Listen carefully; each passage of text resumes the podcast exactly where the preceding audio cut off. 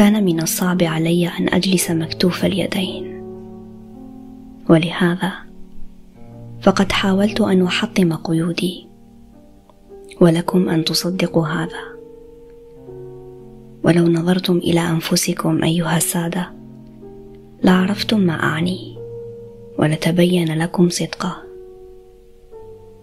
لقد خلقت لنفسي بعض المغامرات واصطنعت حياة ما. لأنني كنت أريد أن أعيش بأية طريقة. وكم كنت أتضايق وأنزعج. بدون سبب يدعو إلى ذلك. وكنت أصطنع ذلك اصطناعا. عالما بأنه لا وجود لذلك الضيق في الواقع. وبأنني أخلقه لنفسي خلقا.